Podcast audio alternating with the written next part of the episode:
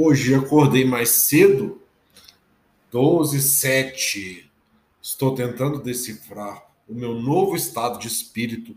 Li hoje uma mensagem espiritual auspiciosa. Descobri que não posso voltar atrás. O negócio é aprender a interpretar os sinais que o poder maior deixa no caminho, desvendando o caminho.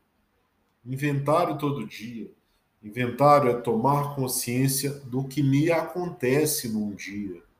Transformação. Preciso ter mais fé para saber sobre esse caminho. E desfrutar pela madrugada. Desfrutar ao máximo. Parece que estou meio anestesiado, mas parece também que estou melhor. Aos poucos, vai.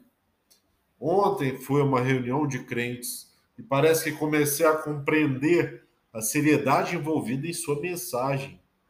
Isso não quer dizer que seja o meu lugar, mas posso ter vários lugares, inclusive lá.